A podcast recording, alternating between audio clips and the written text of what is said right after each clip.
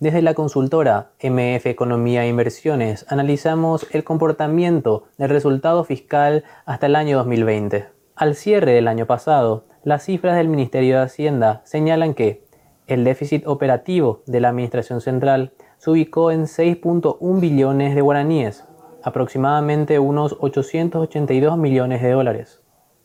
Por su parte, el déficit fiscal alcanzó un acumulado de 14.8 billones de guaraníes, aproximadamente 2.130 millones de dólares. Esta cifra significa un 6.2% del Producto Interno Bruto estimado para el año 2020. Este resultado se asocia a las medidas implementadas por el gobierno tras la irrupción de la pandemia, que proporcionaron soporte económico a los sectores afectados en su actividad productiva. Dentro de este déficit se puede apreciar que 1,5% es referente a la ley de responsabilidad fiscal, 2,8% por la emergencia a raíz del COVID y 1,9% es por la reactivación económica. Todos estos datos señalan cómo fue evolucionando el resultado fiscal del año 2020.